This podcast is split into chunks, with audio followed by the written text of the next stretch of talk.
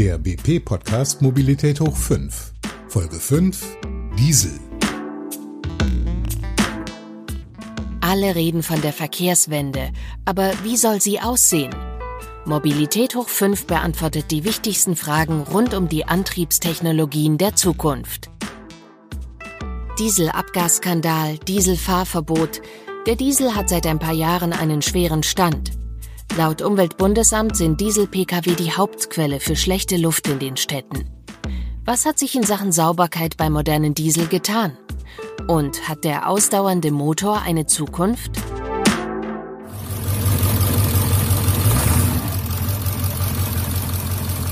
Eben noch unermüdlicher Langstreckenläufer, auf einmal schmutziger Betrüger auf vier Rädern. Kein anderer Antrieb ist in den vergangenen Jahren so in Verruf geraten wie der Diesel. Abgasskandal, Feinstaubdebatten und Fahrverbote konnte sein Erfinder nicht vorhersehen. Ebenso wenig wie den bahnbrechenden Erfolg, der seinen Motor zum Antrieb von Menschen und Waren über die Straßen, Schienen und Wasserwege unseres Globus machen sollte.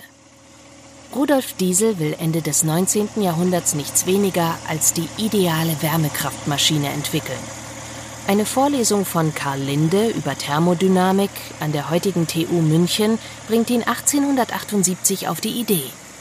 Hier hört der Maschinenbaustudent erstmals von der Theorie des französischen Physikers Sadi Carnot, dessen Kreisprozess einen wesentlich höheren Wirkungsgrad als die Dampfmaschine verspricht. Studieren, ob es nicht möglich ist, den Carnotschen Kreisprozess zu verwirklichen. Notiert Diesel in sein Vorlesungsmanuskript. Nach seinem Studium arbeitet Diesel als Büroleiter der Gesellschaft für Lindes Eismaschinen in Paris und treibt parallel die Entwicklung voran.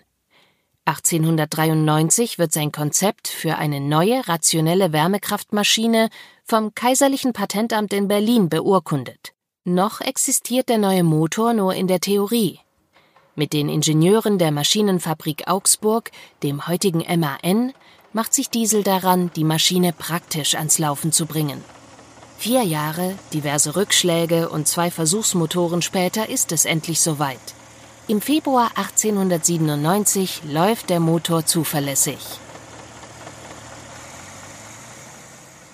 Rudolf Diesel ist einer der wenigen Ausnahmen, wo wirklich ein theoretisch ambitionierter Kopf eine praktisch relevante Erfindung durchgesetzt hat. Sagt der Ingenieur und Technikhistoriker Liut Gardinel von der TU Berlin.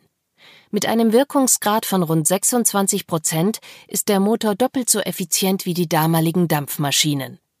Aber nicht nur diese lässt der erste Diesel beim Wirkungsgrad hinter sich. Als der erste Dieselmotor 1897 rauskam, war er 30 Prozent effizienter als die besten Ottomotoren. Und das war natürlich eine Sensation. Das erreicht Diesel durch ein grundsätzlich anderes Konstruktionsprinzip. Wo im Ottomotor ein Gemisch aus Luft und Kraftstoff verdichtet und mit einem Funken fremdgezündet wird, zündet der Dieselmotor von selbst. Möglich macht das besonders viel Druck. Luft wird in den Zylinder gesaugt und durch die Kolbenbewegung stark komprimiert.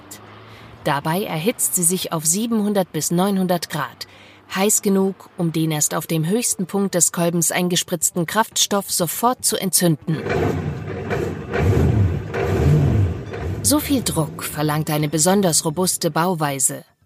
Der erste Dieselmotor bringt es mit seinen 20 PS auf eine Höhe von drei Metern und ein Gewicht von 4,5 Tonnen. Daher werden die Motoren zunächst nur stationär eingesetzt.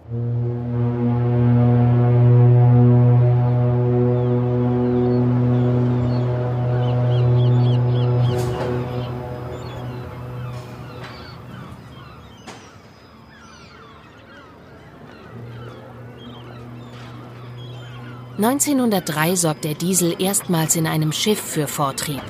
Hier fällt seine Größe weniger ins Gewicht.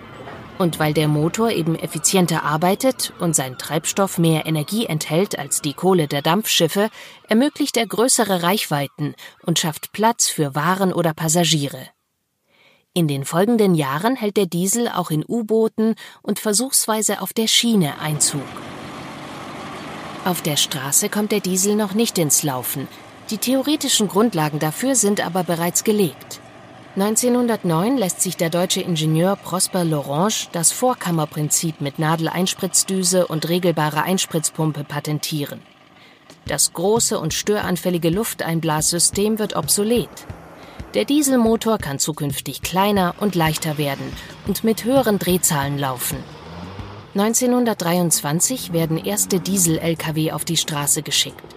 1936 stellen Mercedes-Benz und Hanomag auf der Berliner Automobilausstellung die ersten Serien-Pkw mit Dieselmotor vor. Noch fährt der Diesel aber gar nicht mit Diesel. Ein dezidierter Dieselkraftstoff wird erstmals in den 1940er Jahren normiert. Rudolf Diesel hat seine Maschine als Vielstoffmotor konstruiert, der sich etwa mit günstigem Mineralöl oder Petroleum betreiben lässt. Aber auch mit Erdnussöl läuft der Motor erfolgreich, wie eine Demonstration auf der Pariser Weltausstellung im Jahr 1900 beweist. Andere Pflanzenöle lassen sich nach Umbauten ebenfalls im Motor verwenden, sind seinerzeit aber deutlich teurer als der Kraftstoff aus Erdöl. Bei den Nutzfahrzeugen spielt der robuste und sparsame Diesel zu Lande und zu Wasser bald die erste Geige. Auch für das Militär wird der schwer entzündliche Treibstoff schnell zum Mittel der Wahl. Im Auto gilt er dagegen lange als laut, lahm und stinkig und fährt deshalb in der Gunst der Käufer dem Benziner weit hinterher. Seine Stunde schlägt, als 1973 die Rohölpreise explodieren. Industrieländer rutschen reihenweise in die Rezession. Um den Kraftstoffverbrauch zu senken, verordnet die Bundesregierung autofreie Sonntage und temporäres Tempo 100 auf der Autobahn. Mit der Ölpreiskrise ist das Bewusstsein für sparsame Fahrzeuge bei den Käufern, aber dann eben auch bei den Autounternehmen stark gewachsen. Und die deutschen Autounternehmen sind dann der Reihe nach in den Dieselmotorenbau eingestiegen. VW stattet 1976 den Golf mit Dieselmotor aus.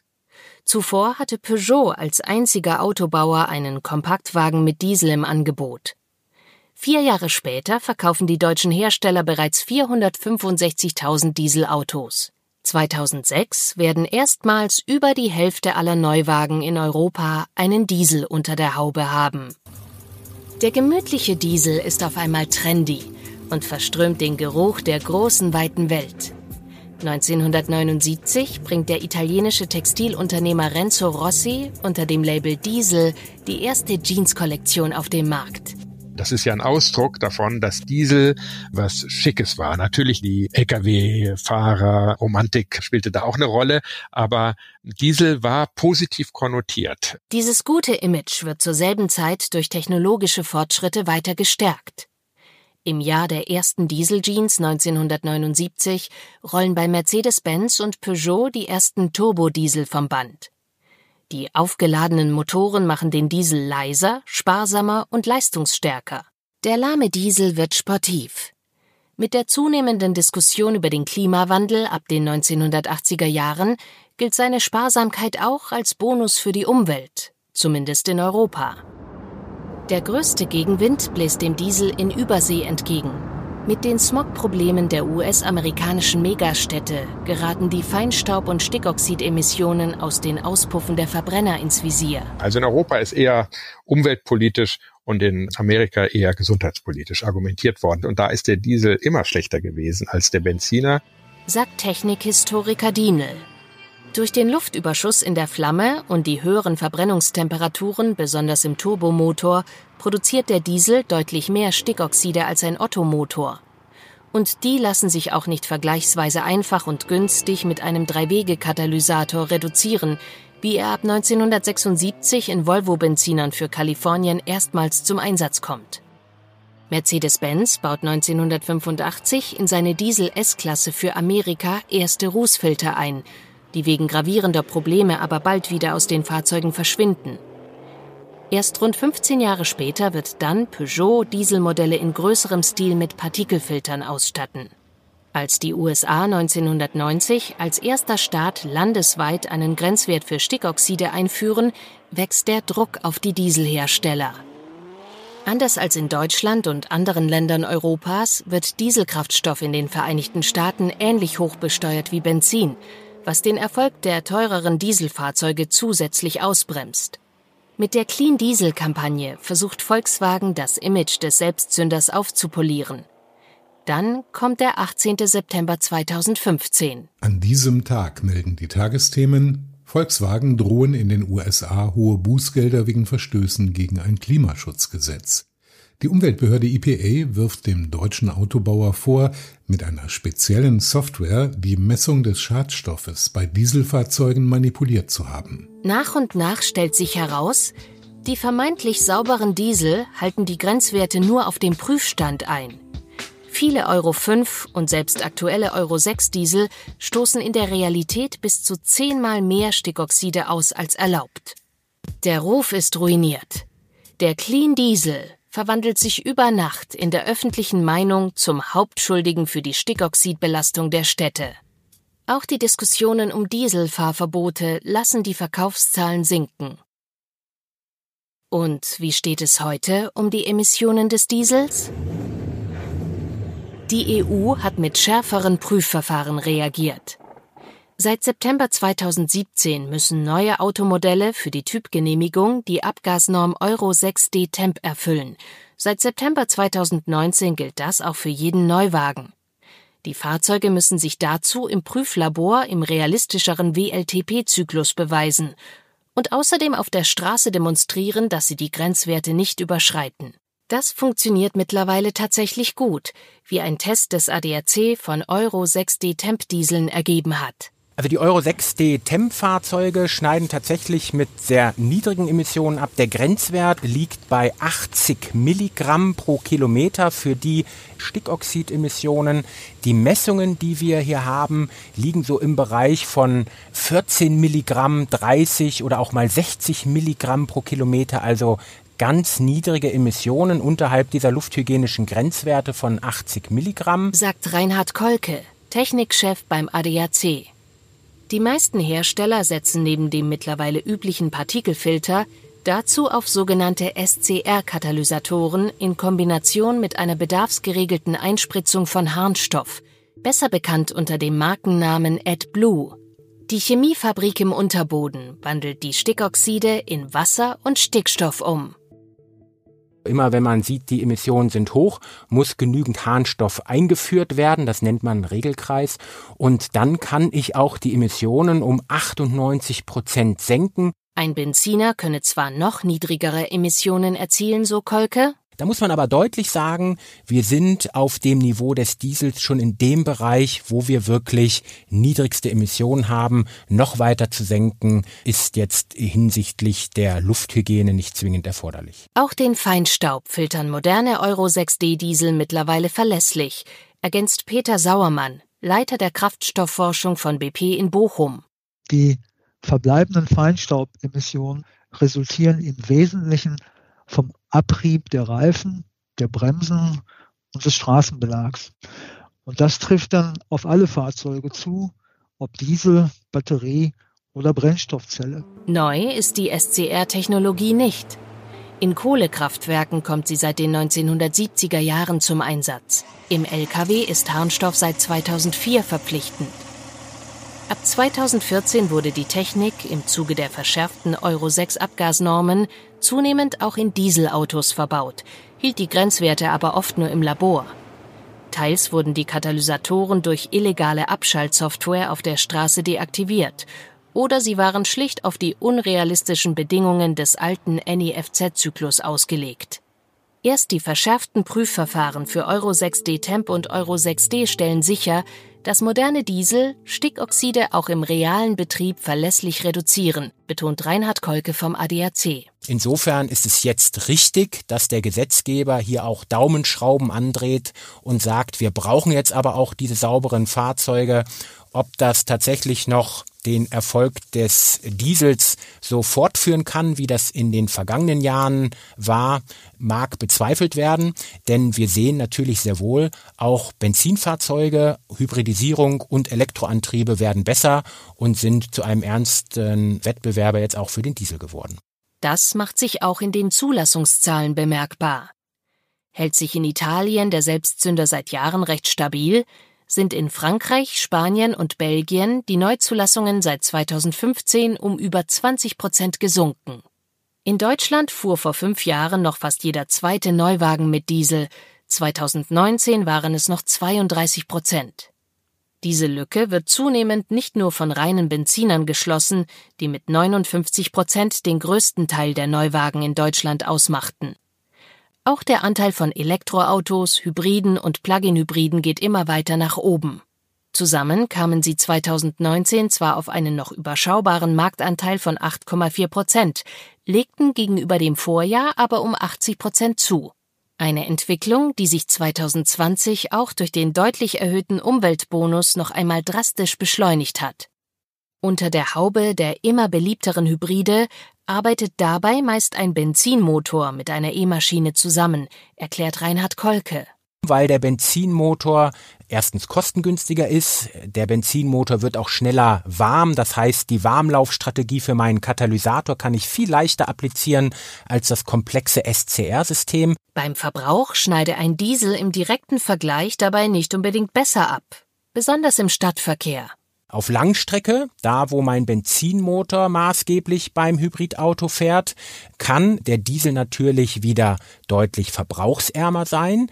Aber wenn ich einen guten Mischbetrieb habe, kann mein Hybridantrieb auch tatsächlich hinsichtlich des Verbrauches den Dieselmotor schlagen. Und auch die reinen Benziner hätten unterm Druck schärferer CO2-Grenzwerte in Sachen Effizienz in den letzten Jahren aufgeholt, ergänzt Liutka Dienel von der TU Berlin. Sodass der Unterschied zwischen dem Ottomotor und dem Dieselmotor kleiner wird und heute wir noch einen Unterschied haben von fünf bis acht Prozent in der Energieeffizienz. Einen potenziellen Unterschied bei der Klimabilanz macht das nach wie vor. Nach Kalkulationen von VW emittiert ein Golf Diesel zwar mehr CO2 als die Elektrovariante, aber immer noch deutlich weniger als der Benziner. Während sich der Wirkungsgrad der Verbrennermotoren verbessert hat, ist mit der SUV-Welle zugleich auch das Gewicht und die PS-Zahl vieler Neufahrzeuge in den letzten Jahren gestiegen, so Dienel. Pro Gewicht ist der Effizienzgewinn wirklich atemberaubend, aber da die Autos eben größer und schwerer geworden sind, ist es nicht ganz so sichtbar. Weltpolitisch betrachtet könnte es mittelfristig für den Fremd- wie für den Selbstzünder eng werden. Denn immer mehr Länder setzen reinen Verbrennerautos eine Deadline. Norwegen will ab 2025 keine neuen Benziner und Diesel zulassen. Bis 2030 möchten mit Dänemark, Irland, Island, den Niederlanden, Slowenien und Schweden weitere europäische Länder ein Verbot von Verbrennerverkäufen durchsetzen. Voraussetzung dafür wäre allerdings eine Gesetzesänderung auf EU-Ebene. Großbritannien will ebenfalls ab 2030 den Verkauf von Autos mit Verbrennungsmotoren verbieten. Der US-Bundesstaat Kalifornien plant für 2035 den Ausstieg. In Deutschland brachte unlängst Bayerns Ministerpräsident Markus Söder nach dem kalifornischen Vorbild ein Verbrennerverbot ab demselben Datum ins Spiel. Ob diese Idee Gesetz wird, ist noch völlig offen. Klar ist allerdings jetzt schon, gebrauchte Verbrenner dürften mit einer durchschnittlichen Lebensdauer von fast zehn Jahren dann trotzdem weiterfahren und ihre Besitzer wechseln. Und auch diese Abermillionen Bestandsfahrzeuge könnten künftig umweltfreundlicher unterwegs sein, dank immer größerer Anteile erneuerbarer Kraftstoffe im Tank, sagt Peter Sauermann von BP. Das können beispielsweise Biokomponenten sein, Kraftstoffkomponenten aus Abfallstoffen oder auch synthetische Kraftstoffe wie E-Fuels, die aus grünem Strom, Wasser und CO2 aus der Luft- oder Industrieabgasen hergestellt werden.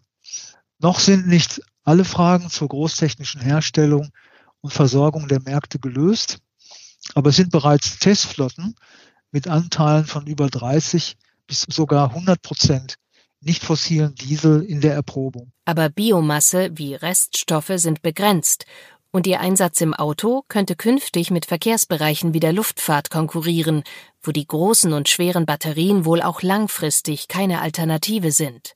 E-Fuels werden bislang nur in kleinen Mengen produziert und sind nach Kalkulationen der Bundesregierung aktuell rund zehnmal so teuer wie Diesel aus Erdöl.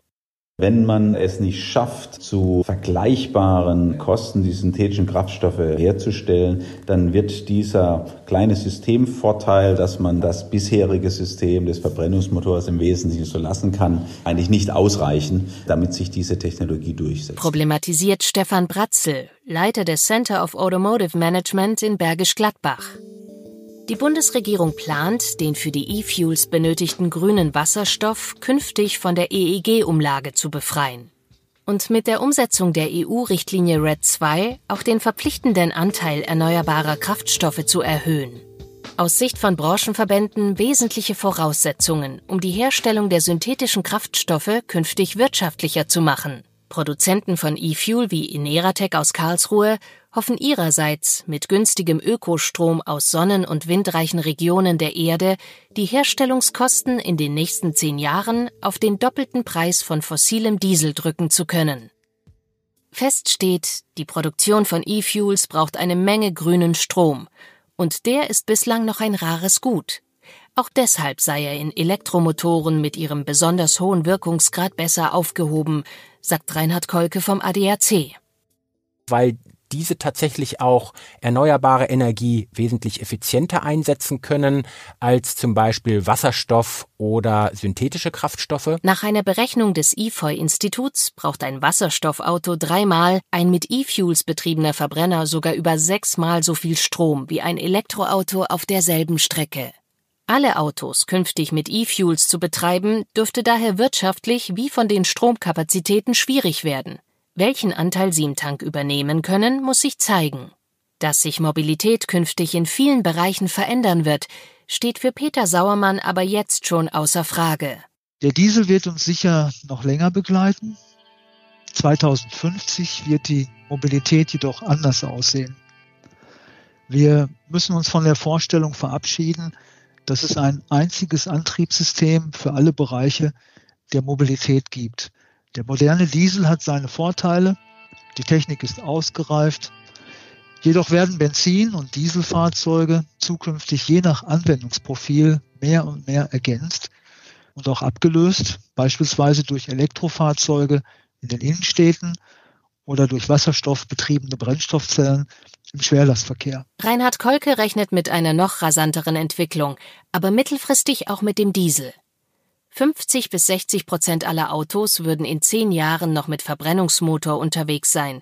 Der Rest fährt größtenteils voll elektrisch, prognostiziert der Technikchef des ADAC. Der Diesel wird also weiter bestehen, aber der Diesel wird nicht den großen Beitrag zur Lösung von Klimaschutzproblemen leisten, nicht mehr, die Zeiten sind vorbei, um in Richtung des Jahres 2050 einer vollkommenen Dekarbonisierung zu schauen. Da wird der Diesel tatsächlich eher einen verschwindenden Anteil haben und dann insbesondere in den Segmenten, in denen man vielleicht ohne Dieseltechnologie oder synthetische Kraftstoffe nicht weiterkommt. Das sind dann möglicherweise Schwerlastverkehr und andere Anwendungen, wo der Diesel noch eine gewisse Zukunft haben könnte.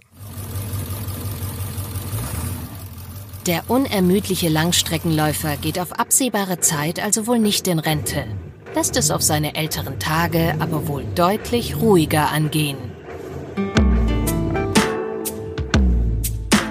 Das war Mobilität hoch 5 zum Thema Diesel. Auslaufmodell oder systemrelevant? Mobilität hoch 5 wurde im Auftrag von BP vom Zeitstudio produziert und von der Tempus Corporate GmbH technisch realisiert. Redaktion und Recherche hatte Tobias Lennartz und gesprochen wurde von Andrea Hussack.